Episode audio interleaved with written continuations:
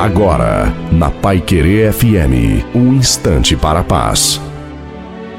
Alô, meus amigos, minhas amigas da Rádio Pai Querer FM, quem está falando é Reverendo Osdi Ferreira, trazendo uma palavra de esperança ao seu coração, conforme Evangelho de João, no capítulo 14, no versículo 6, quando Jesus disse: Eu sou o caminho, e a verdade e a vida. Ninguém vem ao Pai senão por mim. Temos que entender que quando Jesus fez essa afirmação, Jesus ele estava dando aos seus discípulos uma palavra de conforto, de consolo. E nisto capítulo 14, ele começa a se despedir dos seus discípulos. E aqueles homens que haviam caminhado com o Senhor Jesus durante três anos e meio, eles começam a sentir a dor da separação. Após todos esses anos aprendendo com o maior mestre da humanidade, que foi Jesus. E agora vem um deles e diz o seguinte: Senhor, nós não sabemos para onde tu vais, porque ele disse que ele iria voltar para o Pai,